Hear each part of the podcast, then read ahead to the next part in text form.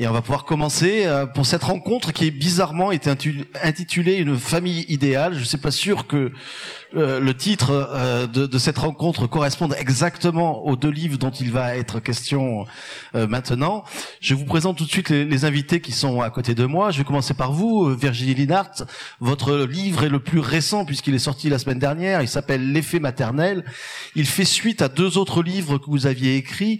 Le premier sur votre père, Robert Linhart, qui est connu pour être une grande personnalité euh, de, de ces années gauchistes et qui avait euh, lancé euh, toute une réflexion et tout un, combat tendance maoïste à ce moment-là. Et vous aviez écrit sur lui parce que en 1981, il fait une deuxième crise maniaque et il va il va il va tenter à ses jours et, il va devenir silencieux, il va devenir l'ombre de lui-même et vous avez écrit là-dessus et c'était une forme d'enquête que vous faisiez parce que vous venez du, du, de la réalisation, vous êtes réalisatrice de documentaires, donc documentariste, et vous avez commencé à travailler en prenant comme ça le témoignage des gens autour, alors soit de, de la politique, euh, autour de mai 68, de la politique en, plus général, autour de mouvements ouvriers et autour de sujets comme ça, vous avez fait énormément de documentaires. Le deuxième livre était sur toujours la famille et autour du grand-père qui venait de Pologne, qui était un, un qui était un rescapé de et la grand-mère. Et la grand-mère, oui, bien sûr, euh, qui étaient euh, qui étaient tous les deux des rescapés donc de la Shoah, qui ont réussi à, échapper à la, à la, Shoah et qui peut-être pointer aussi une origine de la famille sur laquelle peut-être on retrouve des, quelque chose dans le troisième livre qui vient donc de sortir, qui s'appelle L'effet maternel, et dans lequel pour la première fois vous prenez la parole à la première personne. C'est un long récit autobiographique que vous faites avec comme titre donc euh, L'effet maternel, qui est une sorte d'enquête sur enfin, on, le sait à la fin du livre que ça pouvait être ça, une, une sorte d'enquête sur qu'est-ce que je vais garder comme trace de ma mère et qu'est-ce que je vais léguer à ma fille comme trace. Alors, on reviendra sur ce livre-là et sur son écriture parce que je pense que la manière avec laquelle chacun vous avez écrit vos, livres indique des choses quand même dans, dans le parcours. Euh, Lionel Duroy, vous êtes romancier, vous êtes euh, vous, étiez journaliste, vous avez commencé à écrire en 1990, vous avez publié un livre qui s'appelle Priez pour nous, qui a été aussi adapté au cinéma, et dont je pense qu'il est beaucoup question dans ce livre-là, même s'il n'est jamais cité. Euh, C'était le début d'une carrière de romancier qui va avoir une, bonne partie de, des livres que vous allez écrire vont être avec un matériau autobiographique et vous allez raconter cette histoire qui commence avec euh, Priez pour nous, qui est une histoire de, la famille. Je, je, le dis parce qu'il me semble qu'il y a y a un rapport avec ce livre-là, euh, qui était une sorte d'échéance. Vous venez d'une famille noble mais ruinée, et euh, avec un personnage euh, féminin, enfin votre mère, qui est, que vous appelez la baronne. Euh, enfin que les personnages appellent la baronne, euh, qui est un personnage assez extraordinaire et, et, et qui et qui aussi peut-être euh, va avoir une influence notable sur sa nombreuse lignée, puisque dix enfants sont nés euh, de ce mariage-là. Euh, ce qui me fait penser qu'on aurait pu peut-être intervertir les titres de vos livres. Ça aurait pu être l'effet maternel en ce qui vous concerne, Lionel Duroy.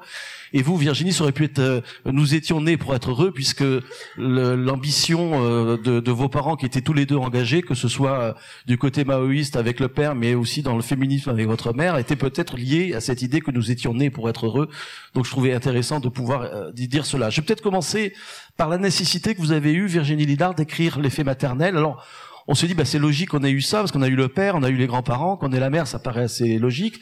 Sauf que ce livre-là, je le disais, euh, nous parvient avec un récit à la première personne, euh, avec peut-être un travail euh, sur sur un ordonnancement du chaos, quelque chose qui serait de cet ordre-là. J'ai l'impression que vous écrivez comme vous mettriez à plat les choses pour mieux les voir, peut-être pour les mettre à distance, et pour garder trace de ce qui s'est passé avec une, un, réel qui serait à nouveau euh, ordonné. Est-ce que c'est la nécessité que vous avez eue d'écrire ce livre-là? Euh, Oui, dans votre question, il y a beaucoup de questions. Bonjour à tous, merci beaucoup d'être là et de nous faire l'honneur de, de, venir euh, écouter ce qu'on a à dire sur nos livres. Euh, moi, ce que je peux dire, c'est que euh, il y a deux choses importantes pour moi. C'est que ce livre, il, il est pas né. Justement, on m'a dit, euh, bah ouais, après le père, les grands-parents, la mère. Bon, ok. C'est, pour moi, c'est un peu la, la définition très basse de la chose. L'histoire au départ, c'est l'histoire d'une jeune femme qui euh, est amoureuse et qui est abandonnée par l'homme qu'elle aime et qui décide de garder l'enfant. Et elle décide de, de, de, mener à terme cette grossesse alors que lui ne veut pas et il la quitte pour cela. Et euh, c'est une histoire qui m'est arrivée.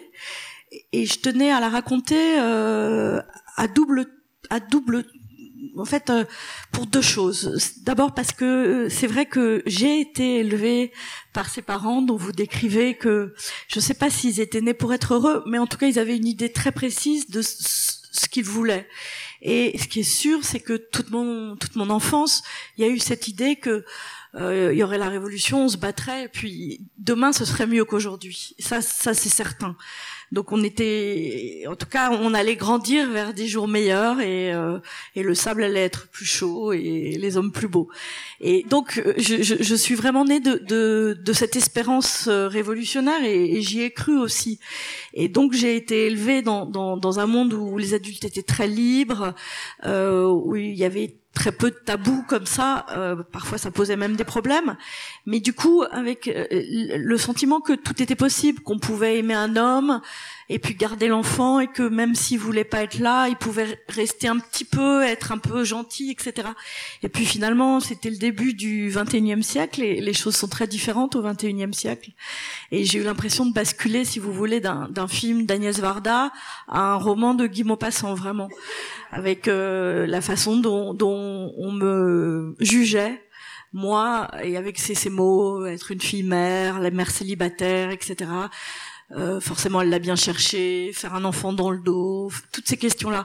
Et, et, et, donc vraiment, le récit est parti de là. Et, et après, je me suis posé la question euh, qui était finalement celle qui, qui, m'interrogeait et qui a fait que j'ai mis longtemps et qui aussi explique que j'ai utilisé le jeu JE, euh, qui était pourquoi est-ce que j'avais décidé de me mettre dans une telle difficulté finalement. Et euh, en recherchant euh, cette, en, en essayant d'apporter des réponses à cette question, évidemment, je me suis tournée vers la mère et tout ce qu'elle m'avait légué, etc. C'est très intéressant euh, d'évoquer cette figure de la mère, on y reviendra. Mais je remarque quand même, et peut-être ce serait pu être une conclusion à, la lecture, mais je remarque que dans votre livre, vous avez le parcours inverse de celui de votre père. C'est-à-dire que votre père, qui, qui, qui, a écrit un livre incroyable qui s'appelle L'établi, si vous n'avez pas lu, essayez de lire ce livre-là. Il est sur la, la table de la librairie euh, Passage, donc vous pourrez tout à fait le, le, le trouver. Votre père avait a, a, a, était parti d'un collectif, avait, avait un désir de, de, de quelque chose, d'un mouvement collectif, au point d'entrer dans les usines pour euh, essayer de former euh, les ouvriers à, cette, à ce mouvement révolutionnaire qu'il souhaitait. Et ce que je sens moi, et, et, et depuis son, depuis la crise qu'il a eue en 81, et ce collectif-là s'est beaucoup réduit puisqu'il est, il est un peu seul. Et vous, je trouve que votre travail il est complètement inversé, c'est-à-dire que vous, vous partez d'une expérience personnelle et finalement, plus on traverse avec vous ce récit que vous nous donnez, plus on a du collectif qui arrive et de l'universel. C'est-à-dire que la chose à partager, elle vient d'abord de soi et non pas d'une idée. Est-ce que ce, ce mouvement, pour vous, explique que vous ayez changé de l'enquête où on va interroger un collectif par, euh, par fraction, hein, euh, quelqu'un, puis un autre, puis un autre, puis un autre est-ce que, est-ce que le fait de partir de soi, c'était de dire, mais finalement, je vais peut-être atteindre plus facilement l'universel en, parlant de moi, et en m'y mettant entièrement dans un livre? Oui, je vous remercie beaucoup de, de souligner euh, l'universalité que peut avoir ce propos. C'est-à-dire que c'est vrai que je suis, vous l'avez dit, je suis réalisatrice de documentaires et j'ai j'ai l'habitude d'enquêter, vraiment d'enquêter et, et d'aller voir beaucoup de gens et, et, et d'appréhender vraiment leur réalité. Et on, on, en parlait même avec euh, Lionel par rapport à, à ses autres travaux d'écriture. Vous savez qu'il a été le, la plume de, de, de personnalités euh, connues. Et moi, je viens de terminer un film sur les cheminots et je lui disais, mais, j'étais devenue cheminote. Je, je, supporte plus que on dispute les contrôleurs de train. Euh, j'explique très calmement que tout ça, c'est lié à la société, à la SNCF, etc. Que c'est la fin du service public, etc. Et, et c'est vrai que j'ai toujours, je suis, je me suis toujours en quelque sorte diluée dans le collectif. Et là, au départ, euh, au départ, je me disais ça, je me disais, je vais, je vais aller trouver des, des femmes comme moi qui ont été élevées par euh, des mères féministes et euh, qui ont, grâce à elles, euh, appris énormément de choses. Euh, la force, la force vitale, cette idée nécessaire qu'on compte que sur soi, qu'on est indépendante et tout. Tout ça, je le dois aux, aux féministes et aux modèles que ma mère a développés. Et je me disais, ouais, je vais aller enquêter. Et puis très vite, je me suis dit que c'était comme si je savais déjà et que en partant de ma propre histoire et en m'objectivant, même si j'aime pas tellement ce terme, c'est comme si j'étais la documentariste de, de, mon propre état, de ma propre vie. J'allais euh, tirer l'histoire vers l'universel. Mais c'est vrai que, encore une fois, le, la première personne du, du récit ne m'intéresse que si elle peut faire euh, sens et que si elle peut devenir collective. Sinon, ça m'intéresse pas. Euh, je voudrais, je voudrais dire un mot sur le, le très beau livre de Virginie, parce que je viens de le finir. En fait, je suis encore euh, euh, traumatisé par la lecture de ce livre. Euh, vous savez, je, je, pense toujours que l'écriture, ça doit être quelque chose de nécessaire. Sans ça, on n'a pas besoin d'écrire si c'est vraiment pas nécessaire. C'est quand même très dur d'écrire. C'est qu'on a euh, des choses importantes à partager. C'est comme ça qu'on est devenu lecteur aussi, pour essayer de comprendre la vie en, en lisant les autres. Et donc, quand on écrit à notre tour, on dit quelque chose euh, qui doit être nécessaire, qui, qui, qui, doit être partagé parce que ça va nous rendre intelligents. Et, euh, et, je trouve que le livre de Virginie est de ces livres-là, c'est-à-dire c'est un livre extrêmement fort. Euh, J'avais lu ses précédents livres parce que j'ai adoré euh, le livre de son père, L'établi, quand il est sorti. Ça m'a toujours euh, passionné, euh, tous ces troubles intérieurs, etc. Donc j'avais lu aussi euh, Le jour où mon père s'est tu, qui est le, un livre précédent écrit par Virginie, qui est assez euh, documentaire, elle est documentariste, donc on voit que c'est un livre comme ça. Et tout d'un coup, avec l'effet maternel, on découvre une écrivain, une, une grande écrivain, parce que le livre est extrêmement maîtrisé, extrêmement fort. Et je pouvais pas imaginer euh, un tel livre. Avant, euh, je n'avais jamais lu un, livre qui ressemble à celui-là. Euh, c'est d'une force incroyable. Vous, le lirez, on, en parlera. Mais, mais j'en sors quand même extrêmement marqué. Et voilà, pour moi, c'est ça un livre. C'est quelque chose dont, euh, dont on sort différent euh, du moment où on a commencé à le lire. Voilà. Donc, je, je, je, suis très content de rencontrer Virginie que je connaissais pas. Bon ben Virginie, vous n'êtes pas venue pour rien, hein, c'est déjà ça. C'est surtout Lionel qui est pas venu pour rien. Je vais donner une petite enveloppe juste avant qu'on arrive. Mais euh, non, c'est il y a, y a c'est ce qui est merveilleux. Bon, moi j'ai toujours lu euh, tous les livres de, de, Lionel Duroy, mais parce que euh, évidemment qu'on écrit sur les choses qui nous touchent le plus.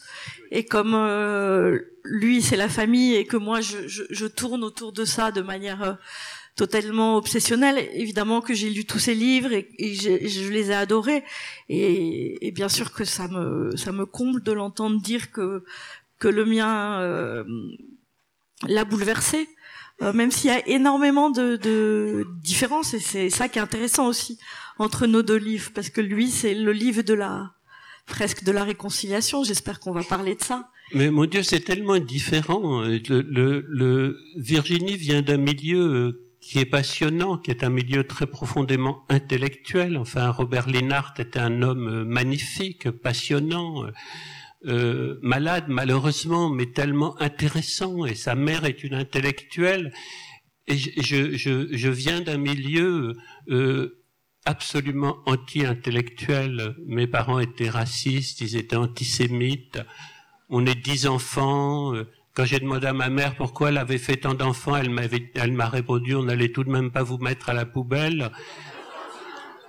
Non mais c'est sans blague, c'est-à-dire que c'est tellement peu réfléchi. Et mes parents, nos parents, à, nous, les, les 11, il y en a un qui est mort, étaient tellement irresponsables et tellement peu intellectuels.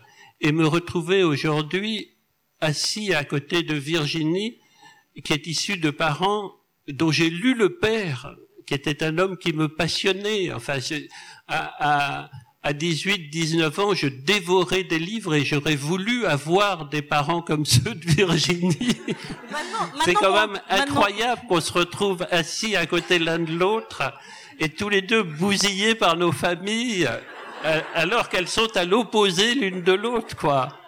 Vous voyez, Robert Linhart n'aurait pas serré la main de mes parents, quoi. C'est c'est quelque chose d'inouï, quoi. Oui, à mon avis, vous, vous êtes moins partant pour ma famille depuis que vous avez lu le livre. mais c'est l'effet de surprise vient de là. Outre que l'écriture est, vraiment très forte, sans ça, ça pourrait pas passer. Hein. Euh, elle a vraiment trouvé une écriture. Bon, moi j'étais scotché dans ce livre. Hein. Jusqu'à hier soir, j'étais encore en train de le lire, j'arrivais pas à me coucher. C'est vraiment, euh, voilà, mais non, évidemment, j'ai pas envie d'être à la place de Virginie. J'ai pas envie d'être le fils de cette femme. Quoique peut-être être le, fils d'une telle femme, ça marcherait beaucoup mieux que la fille d'une telle femme.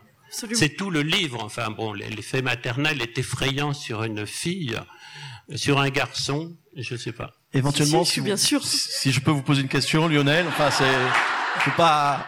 Ne parlez pas trop, mais allez-y. je ne vais pas payer au nombre de mots que je prononce, mais euh, non, je voulais, je voulais évoquer cette question de la nécessité parce que je, j'ai commencé avec Virginie pour arriver à vous, euh, Lionel, parce que la nécessité d'écrire est au cœur de ce livre-là. Alors, on, va en parler d'abord de livre séparément. Dans ce livre-là, on a quelqu'un qui a écrit un, un, livre qui a, qui a bouleversé sa famille, qui a fait que tous ses frères et sœurs l'ont quitté. Et non seulement l'ont quitté, n'ont plus voulu le, le, voir, mais aussi ont rejeté les enfants qu'il allait avoir par la suite. C'est quelqu'un aussi qui a eu des aventures amoureuses et des femmes qu'il a profondément aimées, avec lesquelles il a eu aussi des enfants. Et un jour, euh, les, frères d'abord reviennent en voiture le, voir après l'avoir prévenu, parce qu'ils veulent euh, bah, peut-être parler de ce grand silence d'un quart de siècle euh, qu'il y a eu entre eux de cette, de cette dispute. Et donc ils viennent une première fois, et puis ils vont revenir avec les sœurs et avec aussi les enfants qui seront là, etc. Et c'est tout le sujet du livre qui est bien illustré par la, photo de couverture où on voit un repas familial, qui est le repas, je dirais, de, la réconciliation. Voilà. Et ce qui a été reproché euh, au, narrateur, au, héros de ce livre-là, c'est d'avoir écrit sur la famille et d'avoir dit du mal des parents et, et de l'avoir fait et que, et que les gens autour puissent s'en rendre compte. Et le narrateur n'arrête pas de, de, de, dire, en tout cas dans la, dans la première moitié du livre, la nécessité qu'il y a pour lui d'écrire, que ça lui est vital, et c'est un éloge de l'écriture, de la littérature qui est, qui est dans ce livre-là. Mais la question que je voulais vous poser, Lionel, c'était pourquoi en passer par la fiction? Parce que c'est une fiction dont le, le, côté fictionnel est assez transparent finalement. On sait que c'est vous euh, qui êtes euh, dans, dans cette histoire-là. On sait, euh, si on a lu vos autres livres, on, suit cette, cette, cette, histoire familiale, on, on le voit vous décrivez une montagne où il y a du vent qui souffle très fort et où on croit que c'est de la neige, mais ce sont des pierres blanches qui sont au sommet, et que certains font un vélo avec beaucoup de courage, et qui serait le mont Gardel. Et le mont Gardel, on se dit, mais non, ça s'appelle pas comme ça, ça s'appelle le mont Ventoux. Et à partir de là, tous les détails fictionnels semblent être n'avoir de fiction que le nom finalement. Alors pourquoi la nécessité pour vous d'en passer par la fiction pour raconter cette histoire, c'est-à-dire à contrario de ce que fait Virginie? Euh, euh, parce qu'en fait, dès qu'on se met à écrire, on écrit de la fiction. Mais je vais vous quand même vous, vous, dire le, le, factuel même. Euh, après Prier pour nous, qui a été qui a été publié en 90, donc euh, mes frères et sœurs n'ont plus voulu me voir, et donc ils reviennent 30 ans après. Euh, mais ça se passe pas, ça se passe jamais comme ça dans la vie. C'est-à-dire qu'il y a d'abord un de mes frères qui m'appelle, celui avec lequel j'avais quitté ma famille il y a très très longtemps, pour habiter une chambre de bonne avec lui, et, qui me dit, euh, tu sais, on vieillit, euh, euh, je dis mais oui, mais c'est incroyable. Je pensais qu'on se reverrait pas avant de mourir, et puis ça me fait plaisir, etc. Donc ils reviennent peu à peu. Ce, que je veux dire par là, c'est quand j'habite en effet sur le Mont Ventoux et je suis cycliste. Euh, ce que je veux dire par là, euh, c'est qu'ensuite je, je, vais à Paris puis je les revois séparément l'un après l'autre. Ce sont en fait des têtes à tête. Quand on s'est pas vu depuis 30 ans, euh, on s'est quitté, on était encore relativement jeune, et puis maintenant on a les cheveux blancs, etc. Donc on, a besoin de se parler un peu en tête à tête. Pourquoi le livre est, une fiction? Parce que ce, ce, repas où je réunis tout le monde, il a jamais existé, en fait. C'est pas possible de réunir tout le monde parce qu'il y en a qui vivent un peu partout et que de toute façon ils seront pas libres. C'est pas possible non plus de réunir euh, toutes les femmes qu'on a aimées dans une vie Et pourtant, je le fais dans le livre. C'est-à-dire que ce livre, pour moi, c'est peut-être notre fantasme à tous. C'est à un moment, à un certain âge, et j'ai un certain âge, je suis né en 49, j'ai eu, vraiment eu envie, à travers un livre, à travers l'écriture, de réunir tous les gens que j'aime, comme si c'était une dernière fois. Peut-être dans cinq ans, je suis mort. Donc, donc, je les ai tous revus, et ensuite, je construis un livre vous, si vous le lisez, vous verrez, ce, ce, livre, il est extrêmement dialogué. Et puis évidemment, il y a le narrateur qui, regardant ses frères et sœurs, ses femmes, ses enfants parler, parce qu'on est quand même 19 à table, hein, il faut les réunir, les 19, et aussi les faire parler à travers un livre. Le narrateur, donc, qui en les regardant, euh, a évidemment des monologues intérieurs, tous les souvenirs que ça représente. Moi, j'ai été élevé par ma grande sœur, j'ai élevé euh, en partie mes, mes, petits frères et sœurs, dont ma petite sœur euh, qui a fait une leucémie tellement elle n'en pouvait plus de notre famille, donc je l'ai pris chez moi, alors que moi-même j'étais pas bien grand, etc. Donc tout d'un coup vous revoyez tout le monde. C'est vrai qu'ils m'ont tous tourné le dos quand j'ai euh, publié Priez pour nous, parce qu'ils n'ont pas compris, je pense, ils n'ont pas compris la nécessité de dire si j'avais pas écrit Priez pour nous, j'allais crever. Je, je, je, je, publie tard, je passe par le journalisme parce que je ne peux pas publier à 20 ans, mais j'écris quand même depuis l'âge de 17 ans. Euh, donc, la nécessité de mettre tout le temps des mots sur le chaos pour arriver à vivre et à tenir debout, elle est très ancrée. Et tout d'un coup, ils le comprennent. Quand j'ai publié Prier pour nous en 90, mon frère aîné, qui m'a élevé en partie, donc que je respecte, euh, me dit simplement pour ta petite gloire, tu vas tuer nos parents. Et je dis, mais non, je, non, tu vas voir, je vais écrire. Et puis, 30 euh, ans plus tard, 20 romans plus tard, euh, il, il, il, comprend. Il dit, ah ouais, en fait, c'est vrai, c'était pas seulement pour ta petite gloire. D'abord, tu vis seul et personne ne te connaît, mais en plus, tu as publié 20 romans depuis. C'est donc qu'il y avait une nécessité d'écrire. Tout, ça pour dire que, euh, au point où j'en suis de ma vie, j'avais envie de réunir tous les gens que j'aime autour de la même table. Et comme ça se fait pas, ça devient une fiction, le livre. C'est l'explication d'une fiction. Mais ce n'est pas que ça. Je n'ai jamais réussi à m'appeler euh, Lionel dans aucun de mes textes parce que j'ai besoin de me reculer un peu. Je n'y arrive pas. Dans le livre que j'écris en ce moment, pour la première fois, je m'appelle par mon nom. C'est un texte qui est très, très impressionnant et très euh, effrayant en fait. Voilà, je suis au milieu du livre. On en parlera plus tard quand il sera publié.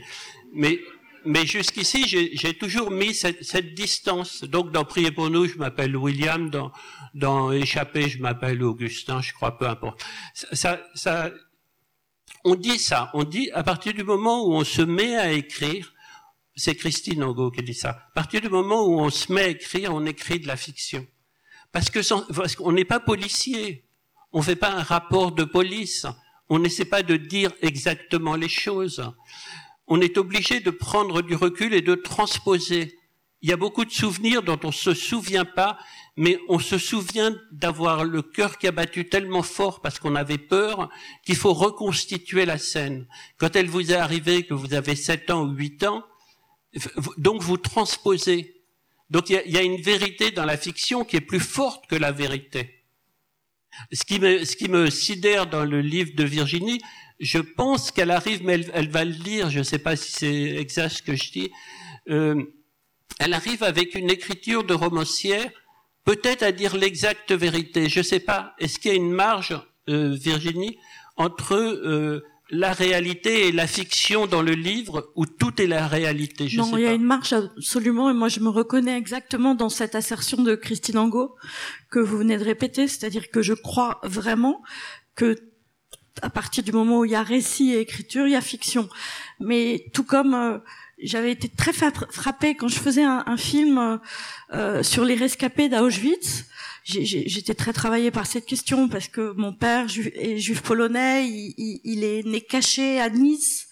Ma grand-mère est devenue quasiment folle au cours de cette traque. Moi, j'ai connu toujours ma grand-mère folle d'anxiété sur tout ce qui pouvait arriver avec mon grand-père, lui qui faisait comme si de rien n'était, etc. Et ce qui m'avait frappé quand je, je, je, je, faisais cette enquête, vous allez comprendre pourquoi je dis ça, c'est que chacun avait une manière de, de, de raconter les souvenirs d'Auschwitz, de, de, des camps, etc.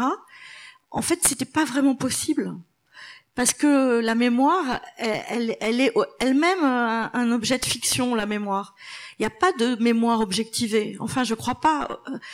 Et, et, et du coup, euh, c'est en ça que euh, je suis pas tout à fait d'accord. Je suis pas au contraire de Lionel Duroy. Effectivement, je j'ai pas utilisé euh, la métaphore du faux prénom, etc.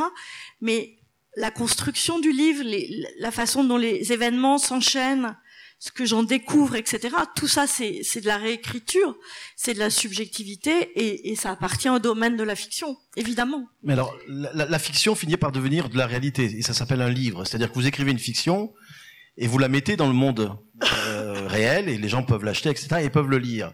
Et une des questions fondamentales du livre Nous étions nés pour être heureux, c'est une question d'éthique, me semble-t-il, puisque ce qui est reproché au narrateur, c'est d'avoir euh, détruit euh, la famille en, dénonçant les horreurs que, que, que pouvaient commettre ou penser les parents. Et juste à un moment donné, il y a une des sœurs qui dit mais moi j'ai eu honte. Et le narrateur dit mais si je savais que tu pouvais avoir honte de ça, je l'aurais pas écrit. C'est-à-dire que dénoncer quelque chose qu'on a vécu, c'est possible, mais faire honte à sa sœur, c'était pas possible. Et moi, je, parce que vos deux livres euh, surfent sur ce moment d'éthique, sur ce qu'on peut dire ou pas dire, et comment le dire et, que mettre en place. Donc, je, je trouvais que dans, dans la fiction, il y a, y a cette, cette, ce, ce, qui est pris en compte dans votre histoire, Lionel Duroy, c'est que bah, la fiction que j'ai écrite est devenue une réalité pour ceux qui l'ont lu, et cette réalité-là provoque quelque chose à l'intérieur de la famille, et quel est mon devoir vis-à-vis de ça? Donc, voilà. Oui, c'est intéressant parce que quand j'avais écrit Le Chagrin, très peu de temps après, euh, Delphine de Vigan a sorti Rien ne s'oppose à la nuit, et donc on avait fait une rencontre ensemble, et, euh, et, Delphine disait quelque chose qui me touchait beaucoup. Elle me dit j'ai censuré pas mal de passages de mon livre euh, pour ne pas blesser euh, ma petite sœur. Euh, j'ai pas fait ça moi. J'ai pas fait ça, notamment d'ailleurs dans les livres après prier pour nous, puisque comme euh, tous m'avaient tourné le dos, d'une certaine façon, ça me facilitait les choses. Ça me rendait une très grande liberté. Euh, en fait. Euh, ce qui s'est passé avec euh, quand, j'ai revu mes frères et sœurs, donc je suis très lié avec les petits parce que j'ai pas mal participé à, à, leur éducation, je me suis occupé d'eux et tout ça.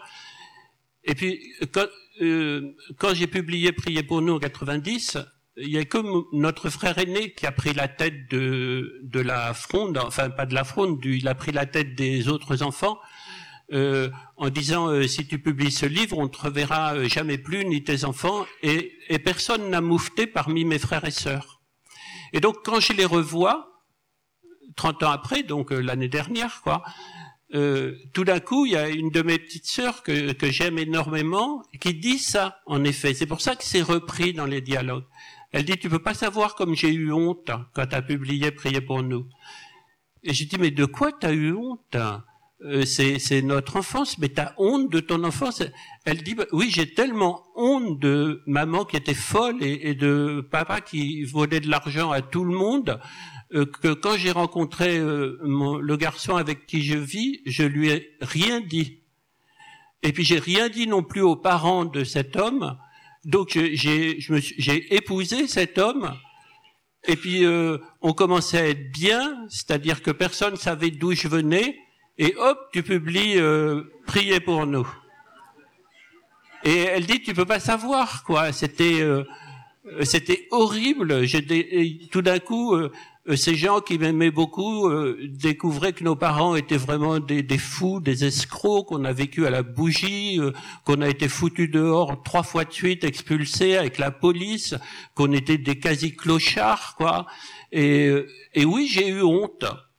Et, et, quand elle m'a dit ça, j'ai vraiment pensé, je, je, je, le raconte dans ce livre, que si elle me l'avait dit avant la publication de Priez pour nous, j'aurais renoncé à publier. je, je, je m'en foutais que mon frère aîné dise tu vas assassiner les parents, t'es un salaud, euh, tu fais ça pour avoir un peu de gloire et tout ça.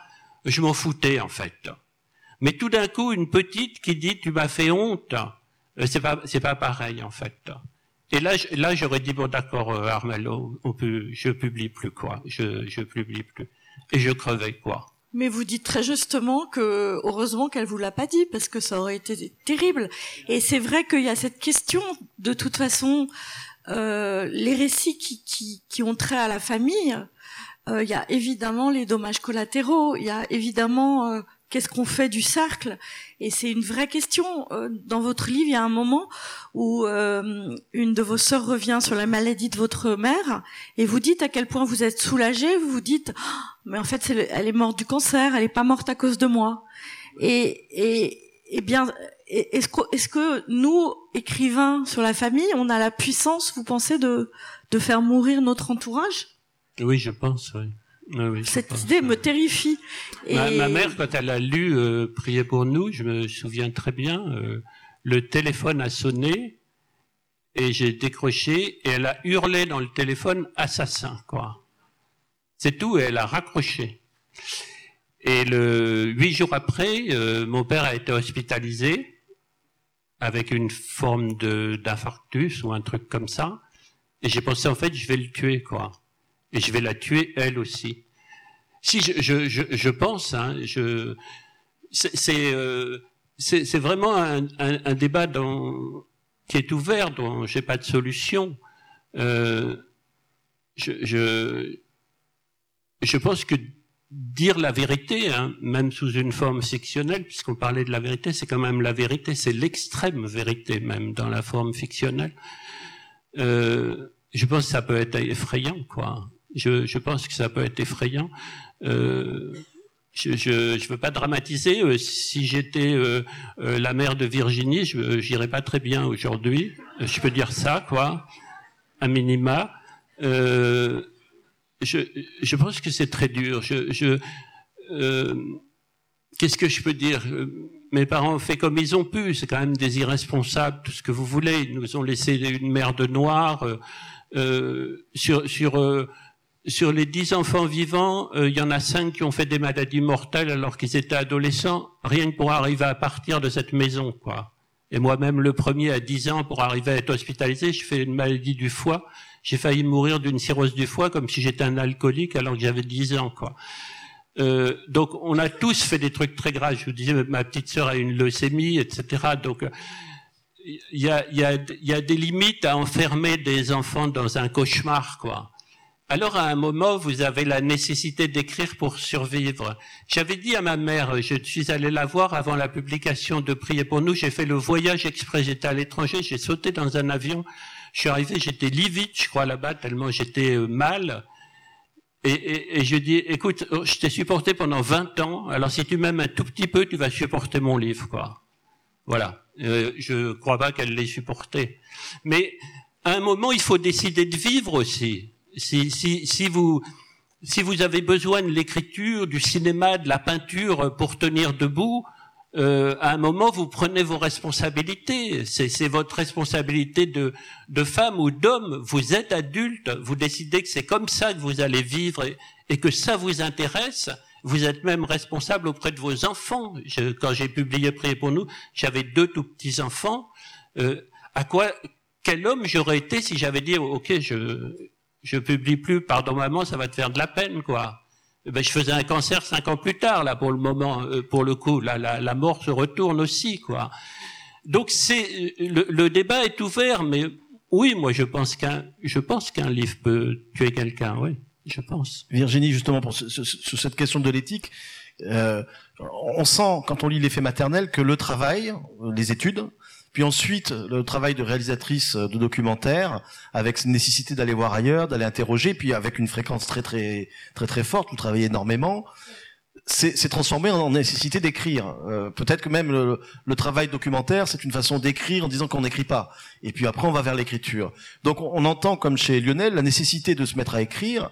Et quand on lit l'effet maternel, on se dit, mais est-ce qu est -ce que cette nécessité vital d'écrire ne, ne, ne, peut pas condamner ou ne peut pas blesser quelqu'un du fait même qu'on écrit. Quels, quels, étaient les enjeux éthiques pour vous? Parce que il y a la mère, dont, qui est très, enfin, qui l'ont beaucoup évoqué dans le livre, ses amants, qui, dont on se moque euh, pas mal dans le livre, mais il y a aussi votre fille qui est à l'origine du livre avec des mots qui sont prononcés et par votre mère et même par la narratrice qui peuvent être qui peuvent être durs pour un enfant.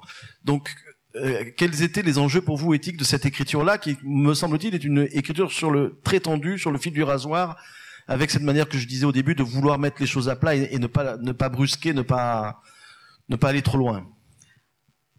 Non, j'écoutais j'écoutais Lionel et je me disais oui, ce serait effectivement plus simple d'avoir euh, d'écrire ça une fois que les gens sont partis une fois que les parents sont partis, euh, voilà. euh, mais j'avais j'avais un peu le, le, la, la, même chose que que Lionel en cela, je, je pouvais plus attendre. Je, je, je, je, je pouvais plus. C'était pourtant, euh, comme vous le dites, je fais beaucoup de films, donc j'écris beaucoup. Je suis pas en manque d'écriture, je suis pas en manque d'activité créatrice, artistique parce que j'ai fait plus d'une trentaine de films, donc c'est vraiment énorme, c'est une vraie carrière de documentariste. Mais il, fallait, il, fallait, il fallait que je l'écrive. C'était, euh, alors j'aime pas, il fallait que ça sorte. J'aime pas du tout, c'est pas beau du tout, c'est pas c'est pas comme une expulsion parce qu'en même temps c'est un, énorme travail. il y a une forme qui est donnée, il y a un travail. Il y a une forme, euh, mais euh, je sais pas. Il y a un moment où je pouvais plus attendre. J'avais besoin de m'asseoir et de l'écrire. Et, et, je crois, je crois que c'est lié aussi à ma fille précisément. C'est-à-dire que je crois que euh, j'avais le sentiment que ma fille était enfermée comme moi dans cette histoire-là. Parce que finalement, pourquoi on écrit C'est ce qu'il a dit, c'est pour sortir de cet enfermement.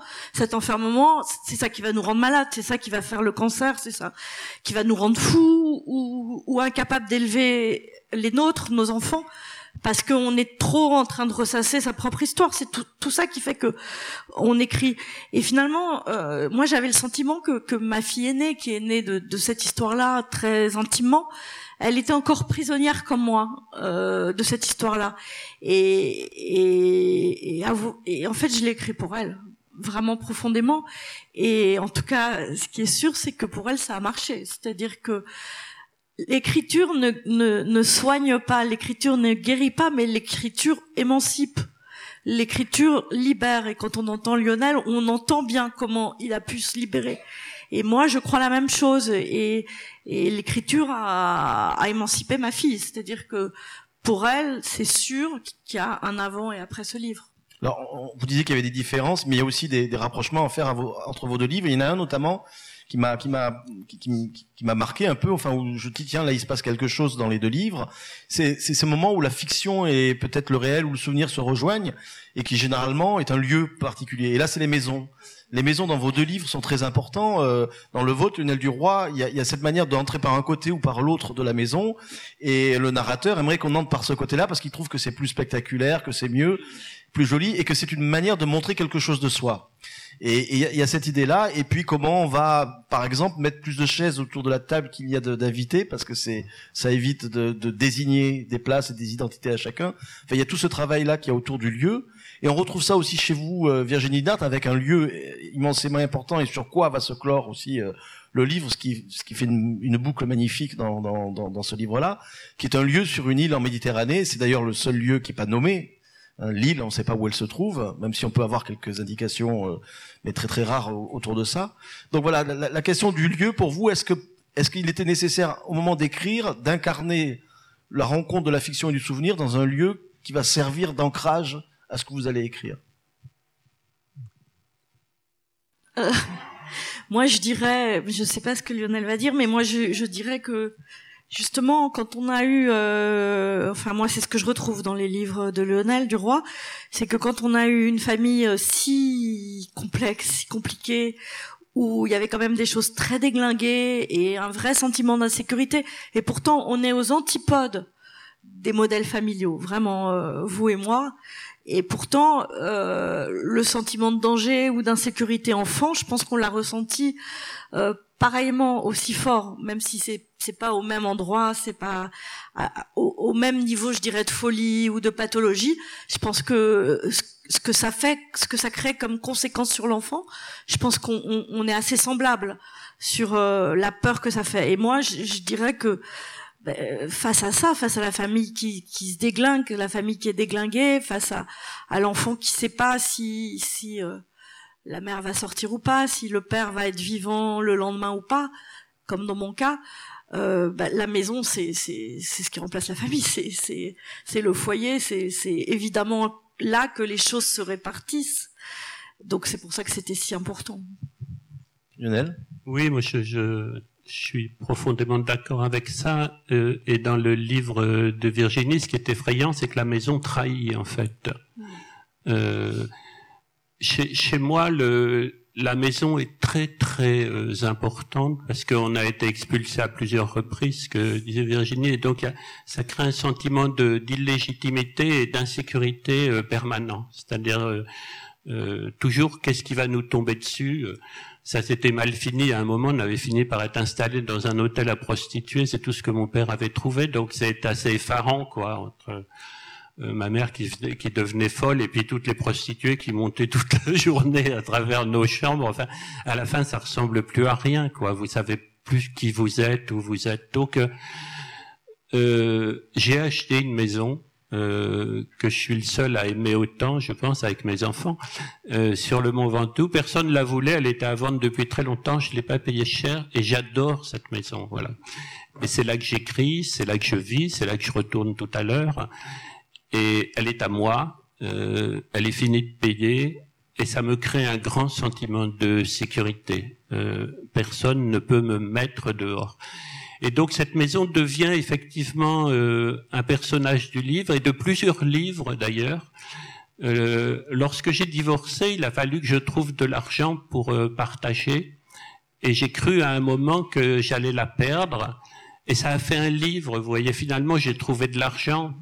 Euh, parce que mes éditeurs m'en ont prêté et tout ça, c'est pas grave mais ça, m'a fait, ça m'a tellement empêché de dormir pendant plusieurs mois que j'ai écrit l'absente ensuite. Et l'absente, en fait, c'est le roman de la perte de la maison. C'est-à-dire l'absente, le roman commence avec effectivement l'obligation de vendre cette maison pour en donner la moitié de la valeur à la femme qui me quitte. Et ça m'a beaucoup intéressé euh, d'écrire l'absente parce qu'au départ, je raconte ça donc euh, le, narrateur, c'est moi, euh, il part au volant de sa bagnole et ça va mal se finir. Il a beaucoup d'argent parce qu'il a la moitié de la valeur de la maison dans la poche en billets, si vous voulez. Donc c'est pas un livre sur la pauvreté. Vous avez 200 000 euros dans votre poche, donc vous pouvez descendre dans tous les hôtels et où vous voulez, mais vous êtes de nulle part. Donc je pensais en commençant à écrire le livre, ça va mal se finir, quoi. Ça va se finir contre un arbre, c'est sûr, quoi. Et puis le livre m'entraîne et puis finalement, ça devient un livre sur ma mère. Et c'est la première fois que je comprends le chagrin de ma mère quand on a été expulsé, l'année de mes neuf ans donc, avec la police et tout ça. Et je comprenais pas pourquoi c'était si grave d'être expulsé. Vraiment, je comprenais pas. Et puis là, j'ai compris. Et donc, j'ai pu écrire, l'absente, c'est elle, c'est elle qui donne le titre au livre, mais j'ai pu écrire sur la façon dont peu à peu elle est devenue folle à force d'être euh, expulsée du seul endroit où elle se sentait à peu près en sécurité et être placée dans une insécurité euh, totale, totale, jusqu'à en mourir d'ailleurs. Mais c'est moi, je trouve que c'est c'est évident dans vos livres, Lionel, et, moi j'ai cette obsession et je pense que c'est des obsessions, c'est c'est c'est vraiment amusant. Euh, comme euh, les, les, différentes causes produisent les mêmes effets, quoi, vraiment. Parce que moi, je, je, je suis, je suis donc euh, de par mon père né d'une famille juive polonaise, donc euh, c'est le déracinement. Mes grands-parents étaient en Pologne, donc toute la famille a été exterminée. Et ça aussi, ça veut dire quelque chose. Évidemment que quand on se retrouve en 1947 naturalisé à Paris, qu'on s'appelait Jacob et Macha et qu'on s'appelle Jacques et Marise, qu'on a appelé ses enfants Daniel et Robert, parce que surtout, voilà, il faut pas se faire repérer et qu'on a un petit appartement dans le 16e arrondissement et qu'il n'y a rien d'autre que c'est, juste cette coquille de noix. Évidemment que, que ça, ça produit des effets. Et moi, je, je à 25 ans, j'avais cette obsession, c'était d'avoir une maison. Je voulais absolument acheter un appartement parce que parce qu'il y avait la maladie de mon père, donc il n'y a pas de sécurité de ce côté-là. Puis il y a les juifs polonais, donc il n'y a plus personne.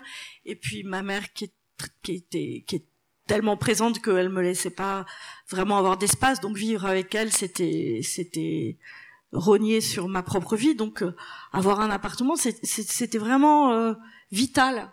Mais mais voilà.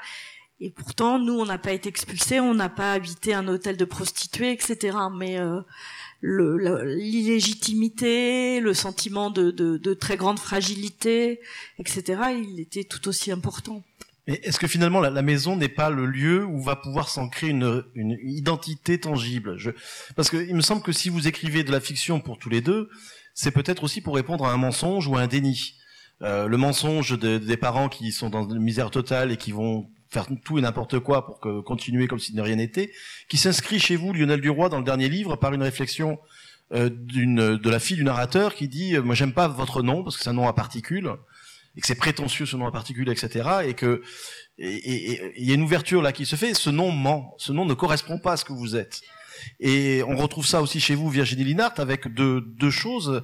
Ce que vous dites et que vous venez de dire avec vos grands-parents qui changent de nom qui qui reviennent de loin et puis aussi ce silence autour euh, de la grand-mère qui a essayé de tuer son nouveau-né parce qu'elle avait peur qu'il se fasse prendre par les, par les nazis, donc elle, le, elle essaie de le tuer. C'est le grand-père qui le sauve euh, au moment de la naissance. Donc ça, c'est quand même un, secret et un déni qui est quand même euh, profond.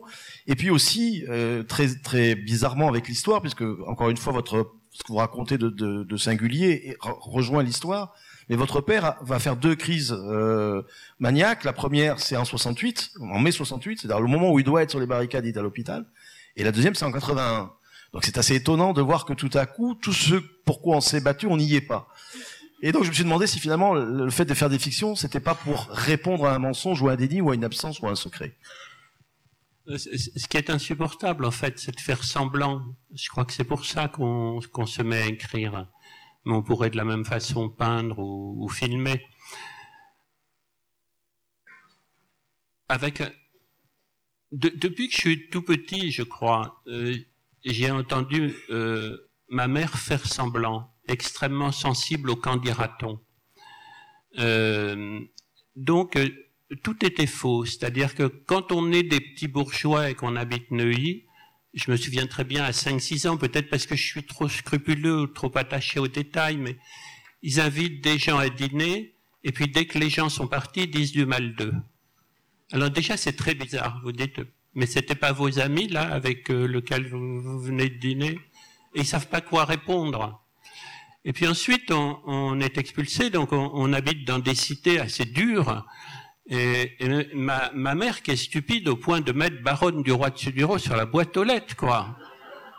Donc euh, trois jours après, la boîte aux lettres brûle. Et puis nous, on se fait balancer des, de, des trucs depuis les fenêtres de cuisine sur la tête.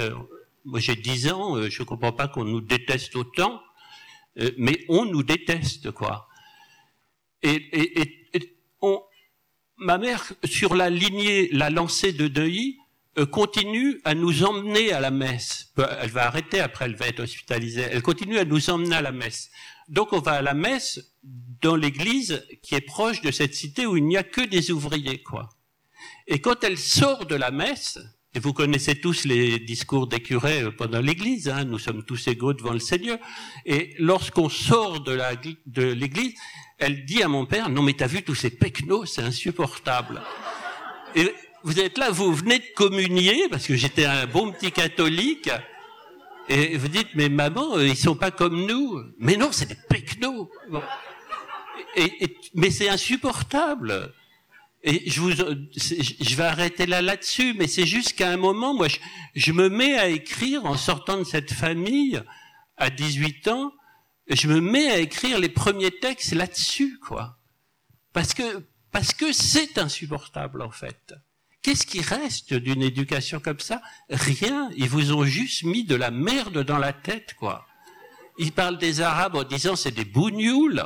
Ils parlent des Juifs en disant c'est des youpins. Et puis, je suis déscolarisé, donc je reprends l'école en quatrième, après trois années sans aller à l'école. Et heureusement, je rencontre à partir de la seconde des professeurs, quoi. Des gens debout qui sont un peu dignes. Et je commence à comprendre, et je me souviens de mon frère qui a juste un an et demi de plus que moi, et qui dit un jour à notre père, non mais qu'est-ce que t'as, papa, contre les juifs? Et il sait même pas quoi répondre. Et là, vous commencez votre éducation intellectuelle à 16 ou 17 ans, il est tard, vous avez déjà perdu 15 ans. Vous n'avez reçu que de la merde. Vous pouvez pas fréquenter ces gens-là. On a honte pour eux, j'ai honte pour eux, quoi. Et finalement, je, je, me tire avec un de mes frères, on se barre dans une chambre de bonne, mais il reste tous les petits, quoi et ils sont tellement nombreux, les petits. Moi, je suis le quatrième, il y en a six encore derrière.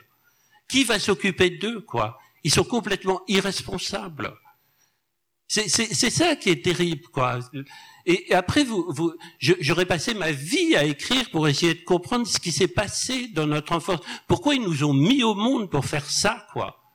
Ça sert à quoi de faire ça? Donc, en fait, ils, ils, font de moi un écrivain parce que si j'écris pas, je vais crever. Quoi. C'est, c'est, c'est, c'est, vous comprenez rien. Quoi. Heureusement, j'ai, un prof de philo. Alors je, commence à me dire, mais en fait, la vie, c'est pas comme ça. Quoi.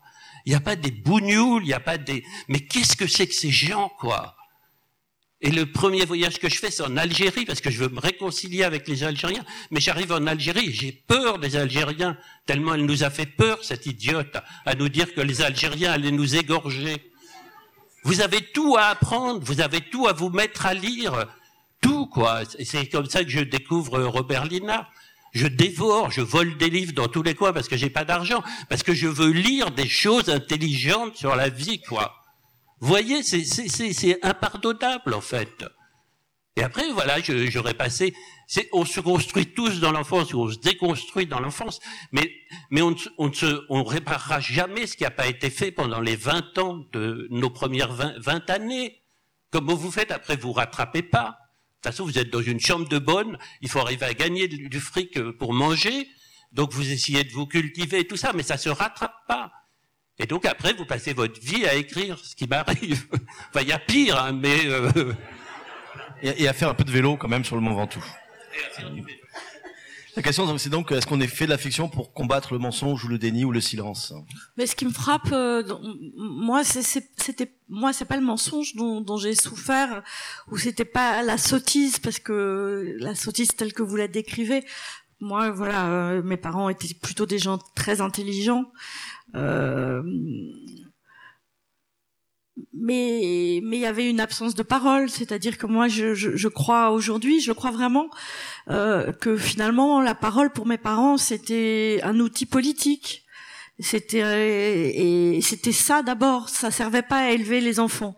Et finalement c'est aussi, enfin ça peut faire autant souffrir que euh, que la dénomination de l'autre qui est méchant ou qu'on déteste, etc.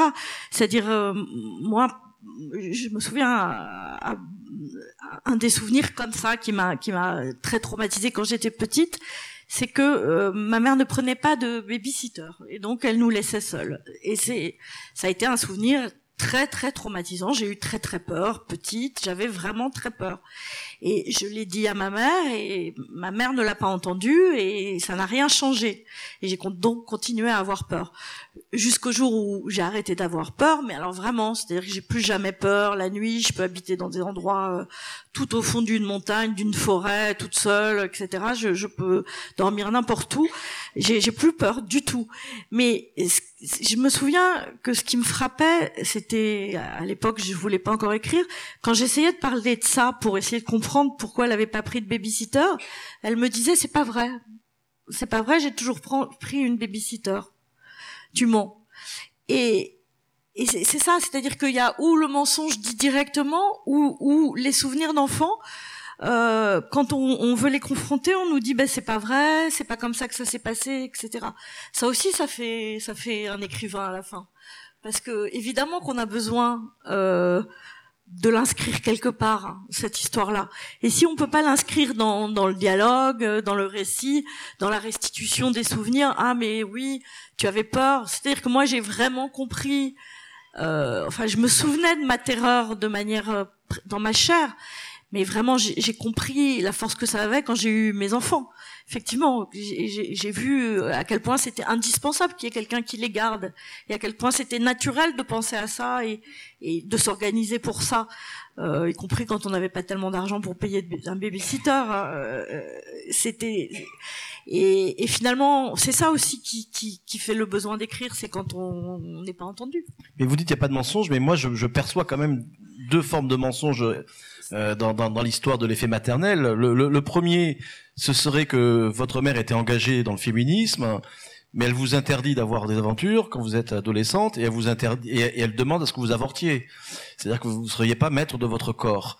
Et, de ce côté-là, je, vois comme un mensonge entre ce qu'on veut dire pour l'extérieur et ce qu'on dit à, à l'intérieur de sa propre famille. Et puis l'autre mensonge qui peut-être le mensonge le plus le plus étonnant, c'est euh, à partir du moment où elle a divorcé d'avec votre père, elle se met à avoir beaucoup beaucoup d'amants et euh, elle elle ne vous traite plutôt comme une concurrente, sauf au moment de, des anniversaires où vous souhaitez votre anniversaire, votre mère et le vôtre en même temps, parce que voilà, et où on a, l'impression que c'est deux copines qui fêtent leur anniversaire. C'est-à-dire qu'il y a une négation de son rôle de mère, quand même, il me semble c'est comme si elle n'était pas la mère. Enfin, en tout cas, quand on lit l'effet maternel, alors je ne sais pas si c'est ma lecture ou si c'est ce que vous avez voulu montrer, mais, mais un déni de, de la maternité.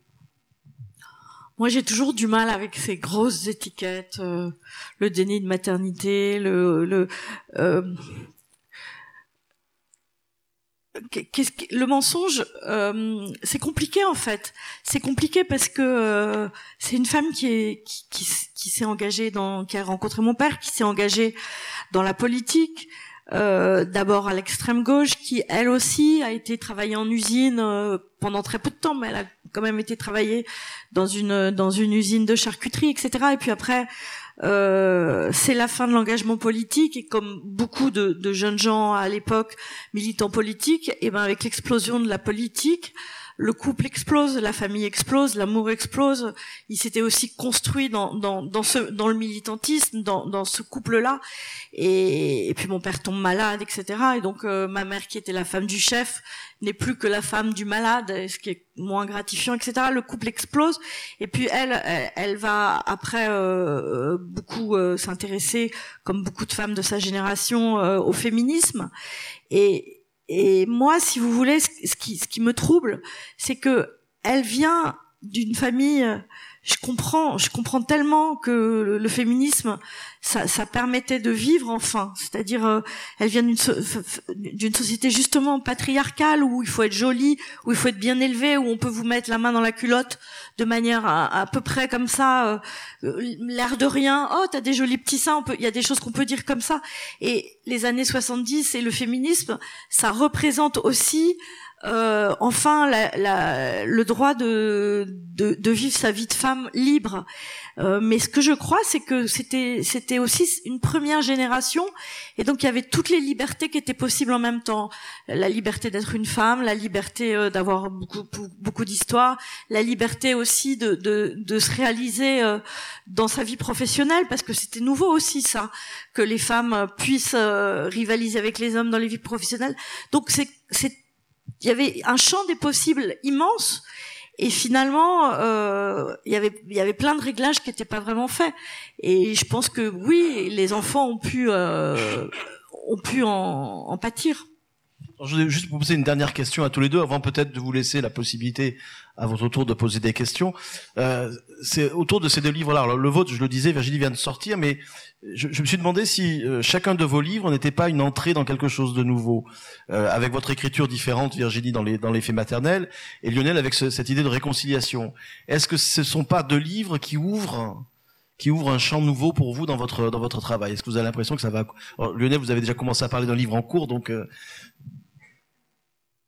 moi, ce qui, ce qui me frappe beaucoup euh, dans l'écriture, ça fait quand même maintenant un, paquet d'années que j'écris, c'est que euh, chaque livre, on le commence avec beaucoup d'angoisse en, songeant que ça, on n'est on n'est pas encore parvenu à l'exprimer et que ça va être tout un travail. Donc c'est des mois d'écriture, 10, 12 mois euh, dans la solitude, à dire ce livre-là, que vous êtes certain de ne pas avoir dit dans les précédents. ce qui me frappe ensuite, c'est que chaque livre tire la pensée et ouvre de nouvelles réflexions.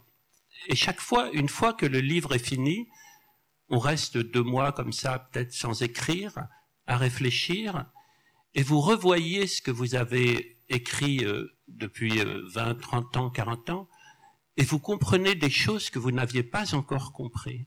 Et je me dis, c'est incroyable parce que le, on est vraiment fait de strates, c'est-à-dire qu'on peut continuer à creuser, et il y a encore des choses qu'on n'a pas dites. Je, pensais en avoir presque fini en, écrivant euh, Le Chagrin il y a donc 12 ans. Et puis depuis Le Chagrin, j'ai écrit plein de romans en fait. Et euh, après, euh, euh, nous étions nés pour être heureux. Je pensais que j'avais fini quelque chose, et puis ça m'a, ça a ouvert un autre livre, celui que je suis en train d'écrire, qui me trouble beaucoup. Et, au fond, non, j'avais jamais réussi à exprimer à quel point la folie de notre mère, mais la folie vraiment, c'est-à-dire à menacer de se jeter par la fenêtre deux fois par semaine à, à, hurler, à griffer le visage de mon père. On la faisait enfermer. On disait à mon père, écoute, t'essaies de pas la ramener, est-ce que tu peux nous débarrasser d'elle? On parlait comme ça, quoi. Et cette femme me, me, nous terrorisait. Je l'ai vérifié même auprès de ma sœur aînée. Elle m'a dit, mais j'ai toujours eu peur d'elle, quoi. Et vous voyez, à travers tous les livres, en fait, tout d'un coup, je me suis dit, en fait, j'ai jamais creusé l'impact du regard de cette femme sur ma relation aux femmes à moi. C'est très, en fait, c'est c'est c'est c'est incroyablement euh, pesant et prenant.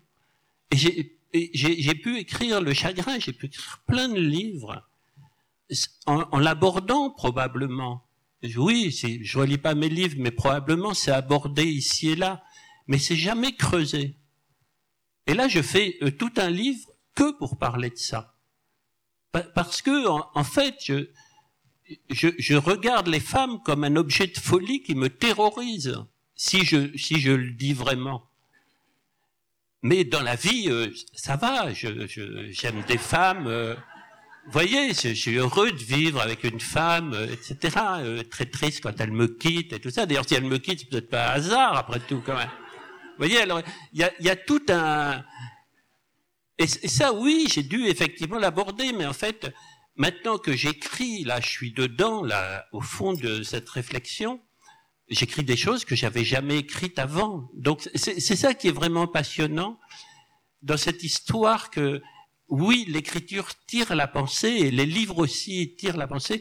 Et je trouve que vraiment, nous, les vivants, euh, nous sommes des êtres passionnants, quoi. Parce que je ne sais pas combien il faudrait d'années pour arriver à écrire tout ce que nous fait la tristesse d'exister, quoi. Tout ce que ça suscite en nous de questions et donc ensuite de réflexions pour trouver les mots justes pour le dire. C'est dur, c'est incroyablement dur d'écrire, en fait. Oui, c'est vrai, vous jetez ce qui vous vient comme ça, et puis ensuite, en ordonnant les mots, comme on disait en parlant de Duras, tout d'un coup, en fait, ça tire l'idée parce que vous la cherchez, vous en avez l'intuition de l'idée. Et tout d'un coup, voilà, elle vient dans la phrase, elle est exprimée, et alors vous pouvez enchaîner. Voilà, et ça, c'est vraiment passionnant. Une petite précision avant de continuer, mesdames, si vous voulez faire dédicacer un ouvrage de Lionel Duroy, vous n'êtes pas obligé d'envoyer votre mari ou votre fils il le fera volontiers, il, va pas partir en courant, n'ayez pas peur. Euh, Virginie Linard, est-ce que l'effet maternel qui vient de sortir, vous êtes en train de d'accueillir ce livre-là en même temps que les lecteurs, de, commencer à en parler? Est-ce que vous avez le sentiment que peut-être il ouvre une voie vers l'écriture un peu plus, euh, un peu différente et que vous allez continuer sur, sur, cette écriture-là? Ou est-ce que vous savez pas encore quel effet ce livre va, va, va produire pour vous? Euh, Non, c'est un petit peu difficile. C'est-à-dire que ce ce que j'ai entreaperçu avec l'effet maternel, c'est pas ce que ce que ce qu'explique Lionel Duroy et moi je suis très sensible à ce qu'il dit. C'est que je, pense effectivement que là je me suis dit j'ai j'ai terminé le livre, je me suis dit bon ça va, c'est bon là euh, quand même hein, euh, ça va aller et euh, je suis pas très sûre de moi, quoi. En fait, même à peine quelques mois plus tard, je suis pas très sûre de ça va aller. Euh, je me tiens pour solde de tout compte. Je suis pas très sûre de moi. Et l'autre chose que j'ai j'ai vu que j'ai entreaperçu, disons, et ça c'est très nouveau pour moi, c'est que j'ai commencé à lire des romans. J'ai toujours lu énormément de romans. J'ai toujours été passionnée par les romans. J'en ai toujours lu beaucoup, beaucoup, beaucoup, beaucoup. Et pour la première fois, je commençais à comprendre comment c'était fait. Avant la fiction, c'était un truc pour moi, c'était magique, c'était vraiment le truc. Je, je, pouvais pas y aller. C'était, c'était l'autre côté du miroir euh, magique. Et là, je commence à me dire ah oui, il fait comme ça, il prend ce personnage et puis il tire ce fil et il fait ça et tout. Je me dis bah peut-être que ça va me donner envie. Mais ça, voilà, le livre est sorti il y a une semaine, donc c'est vraiment trop présomptueux de, de, dire ce que ça va devenir. Donc pas un livre sur l'angoisse que vous font les hommes quand vous les rencontrez, euh, lié à la figure de la mère ou du père alors? Non, on a beaucoup de points communs, euh, Lionel et moi, mais je le suivrai pas sur ce, sur ce versant. Et le, ce qui est intéressant aussi dans le livre de Virginie, mais ça c'est d'un point de vue sociologique, c'est que c'est assez rare. Hein, les, les enfants de cette fameuse génération euh, de 68 euh, qui enfin nous livre un roman euh, sur la façon dont ils ont grandi, euh, issus de ses parents tellement enthousiasmés, enthousiasmants aussi en 68. Dieu sait si j'ai aimé Robert Linhart et tout ça, et qui me fascinait, un homme capable sorti de normal sup, capable de s'établir comme ouvrier, tout ce que ça annonçait. Moi, j'étudiais beaucoup la philosophie, Durkheim et tout ça. Tout ça m'intéressait beaucoup. Je dis voilà, bah, je, je, je, regardais. Et puis voilà, tant d'années après, euh, les enfants sont devenus grands et, et, maintenant on les lit. Et il y en a pas tant hein, euh, qui écrivent. Je crois que c'est un des premiers romans comme ça que je prends en pleine figure euh, de cette génération-là, née des, des jeunes de 68. Je vous remercie de dire ça, mais parce que c'est c'est très fondamental pour moi. C'est-à-dire que je crois vraiment mais vraiment, ça, pour le coup, je le, je le ressens euh, euh, physiquement. Je crois vraiment qu'il est temps que nous aussi, on documente cette période-là. Et que nous aussi on raconte. Parce que effectivement cette période des années 68 ses parents enthousiasmants enthousiasmés ils ont beaucoup pris la parole. Enfin je parle surtout du milieu dans lequel j'étais etc les leaders. Ils ont bien expliqué comment ils ont fait cette belle révolution comment il, tout était, tout le monde, ils ont, ils ont même fait plier De Gaulle, etc. Et on a bien compris comment ça s'est passé pour eux, mais je crois qu'on n'a pas très bien compris comment ça s'est passé pour nous, leurs enfants. Et c'est vrai que c'est très fondamental pour moi euh, de, de, de prendre cette parole-là parce que parce que je crois qu'il est temps parce que sinon il y aura il y a un grand trou quoi. Ça, ça l'est aussi pour nous Virginie. Alors je sais pas, je vais peut-être un peu être un peu cuistre, mais il y a quand même un écrivain français qui a fait son œuvre à partir de ça sans en parler. C'est Michel Houellebecq. Michel Houellebecq qui a eu une mère aussi qui avait probablement une vie sexuelle très très débridée, j'arrive pas à en parler. Dès que je mets le mot Houellebecq et écrivain, il y a un truc qui fonctionne pas. Mais bon, je vous laisse absolument mettre dans votre parole. Il n'y a, pas de problème. Par contre, il n'y aura pas de questions là-dessus après. Hein. Vous les questions, c'est pour les auteurs. Hein.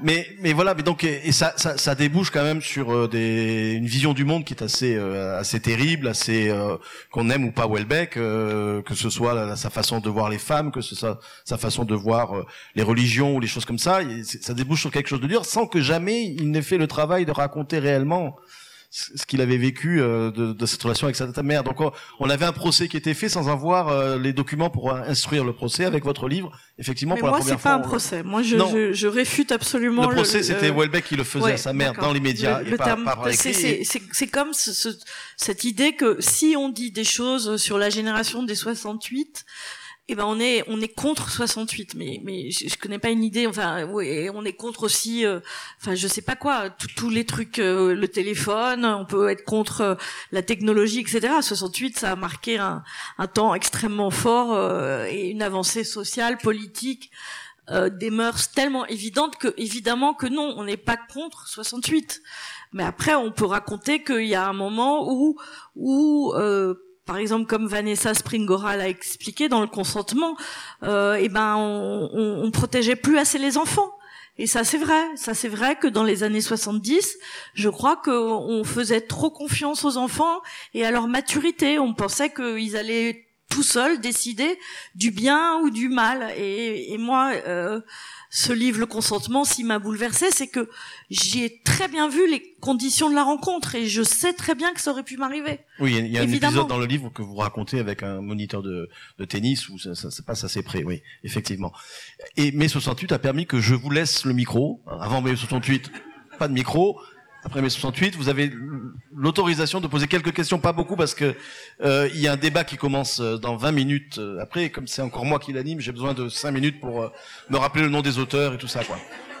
Donc si vous avez des questions, il y a des micros portables qui sont dans la salle, je pense. Je sais pas où ils sont. Et ouais, il y a une troisième rang ici.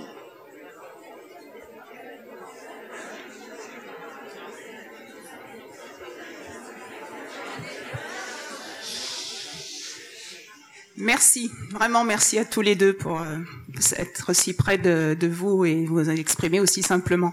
Juste, je reviens sur un point que Lionel Duroy a, a donné, ça ne se rattrape pas. Je suis tout à fait d'accord, bien concerné d'une autre façon, mais tout à fait d'accord, sauf que c'est quand même tout le moteur d'une vie après.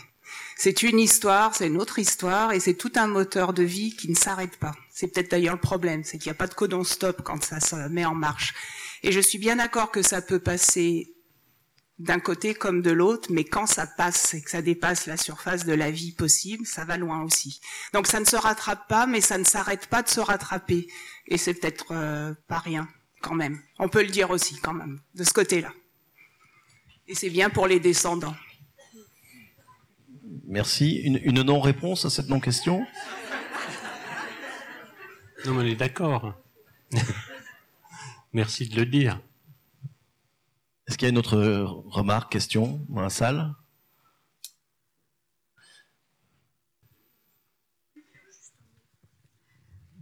Simplement vous dire merci pour votre générosité, parce que vraiment parler comme ça, avec autant de, de facilité de, et de gentillesse sur quelque chose de très grave, mais je pense que vous avez éveillé des vocations aujourd'hui. Mais j'aimerais bien, en fait, parce que moi, je, je si c'était pas si difficile d'écrire techniquement, parce que c'est vraiment difficile, en fait, euh, je trouverais vraiment formidable que tout le monde écrive, en fait. Il n'y a pas de d'autre système pour comprendre vraiment le psychisme d'une société que de lire des manuscrits sur ce qui traverse les gens, comment ils vivent les choses, etc. Regardez dans la société d'aujourd'hui, même ce qui s'est passé avec les gilets jaunes, au lieu de s'envoyer des mots de haine à la figure, si on avait pu écrire, s'échanger des choses assez profondes sur ce que vivent les gens qui sont gilets jaunes. Et oh, voilà, ce, serait vraiment. Euh, mais je, je reconnais quelque chose, c'est que l'écriture, c'est très curieusement difficile. Et au fond, j'ai jamais compris pourquoi c'était si difficile d'écrire. Euh, on parle, on arrive à, échanger des mots intelligents et, quand même à faire passer beaucoup de choses à l'oral. Mais lorsqu'on est seul en face d'un de, de, notre de notre ordinateur, c'est difficile. Alors peut-être c'est plus profond une fois que c'est écrit, sans doute, sans doute. Mais pourquoi c'est si difficile de formuler par écrit au fond, je ne sais pas, mais c'est ce qui fait que trop peu de gens écrivent, oui. Est-ce qu'il y a une autre question ou une remarque dans la salle encore? On reste dans le même coin, c'est bien pour les porteurs de micro, ils ont moins de kilomètres à faire. C'est une question à tous les deux. Qu'est-ce que vous imaginiez enfant comme protection? De quoi vous auriez eu besoin? Pour être protégé? Enfant Enfant? Oh ben, euh, moi je crois que les enfants c'est vraiment les êtres les, les plus conformistes qui, qui, qui, soient au monde. Donc euh, moi j'aurais voulu avoir euh, une famille comme tout le monde, mais euh, évidemment que maintenant que je suis grande, je sais que euh, les familles comme tout le monde ça n'existe évidemment pas. Mais moi, si vous voulez, je, je voilà, j'avais une maman qui avait les cheveux très frisés, qui fumait des cigares qui venait me chercher en décapotable devant l'école, elle faisait poète, poète. Genre la honte, mais absolue quoi. Truc et voilà. Après, euh, mon père, c'était quand même très particulier parce que avant, c'était un, un, séducteur, quelqu'un que tout le monde admirait. Et puis après, il est tombé complètement malade et il était très faible physiquement au point où il tombait dans la rue. Enfin, quand on arrivait dans un restaurant, les gens se rendaient évidemment compte qu'il y avait quelque chose qui allait pas. Donc moi, j'ai tout le temps vécu avec avec, avec le l'idée que la normalité, euh, ça, serait ça serait ailleurs et ça serait réconfortant. Maintenant, je, je le crois plus trop en fait. Moi, je, voudrais dire quelque chose. Votre question est très intéressante, en fait. Euh, je voudrais dire que ce qui nous a placés dans l'insécurité, euh, c'est le harcèlement de notre mère et ses menaces de suicide permanentes. Mais que pour un enfant, c'est pas grave de vivre à la bougie, de vivre sans gaz avec un camping-gaz, même à dix enfants. Et que on avait vraiment envie que notre père nous débarrasse d'elle. Parce qu'en fait, c'est elle qui a dramatisé les événements. Un enfant, il n'est pas traumatisé qu'on le foute dehors avec la police. Ça nous faisait rire, en fait. Vous voyez, ça nous faisait rire. Si elle n'avait pas dit qu'elle allait jeter par la fenêtre, ça nous faisait marrer. On arrive là-bas, trois mois après, ils nous coupent l'électricité et le gaz, donc on achète des bougies. On la met à l'asile. À ce moment-là, on est peinard. Parce que nous, vivre à la bougie, c'est super drôle. On était déscolarisés, on n'allait plus à l'école, donc c'était quand même assez agréable. On était relogés dans deux HLM de merde, vraiment sur le même palier, donc on avait cassé toutes les serrures puisqu'on passait de l'un à l'autre en permanence. Vous pouvez pas donner à chaque enfant une clé, surtout quand ils ont deux ans, quoi. Donc les portes sont cassées, on passe d'un appartement à l'autre, plus personne ne fait le ménage, plus personne ne fait la cuisine sauf ma sœur aînée, et sur un camping-gaz qui fout le feu à la cuisine, quoi. Donc tout brûle, c'était des linoléums, tout brûle et tout ça. Tout ça en fait, et mon frère, mon, frère que j'aime beaucoup là, avec lequel je suis parti, tout ça, ça l'a toujours beaucoup fait rire, quoi. Et, en fait, si elle n'était pas là, notre mère, on se sent très bien, on s'en fout nous. On trouve ça marrant, c'est une aventure. Vous voyez, donc la question de la protection, elle est complexe en fait. Ce sont les adultes qui dramatisent. C'est eux qui ont du chagrin. Un enfant, il n'a pas de chagrin euh, de vivre à la bougie. Moi, ce qui me fait du chagrin, c'est de voir ma mère se cacher pour faire croire à mon père qu'elle s'est tuée. En pleine nuit et qu'on la cherche toute la nuit alors que je sais où elle est cachée. Et là, là, c'est horrible. C'est ça le traumatisme. C'est pas de vivre à la bougie. Oui, il y a aussi quand même cette chose que les enfants, euh, au moment où ils vivent euh, leur réalité, c'est leur réalité. Un enfant n'a pas l'imagination d'imaginer, et ça c'est fondamental, et c'est ça qui fait tenir les enfants. Il n'y a pas d'autre chose. Donc euh, moi je, je, me souviens quand même très bien que oui j'avais peur la nuit etc mais mais euh, en même temps je, pour rien au monde j'aurais changé de famille évidemment. Peut-être on peut rester sur cette euh, parole, puisque c'était la famille idéale et que finalement, euh, elle se pas si mal.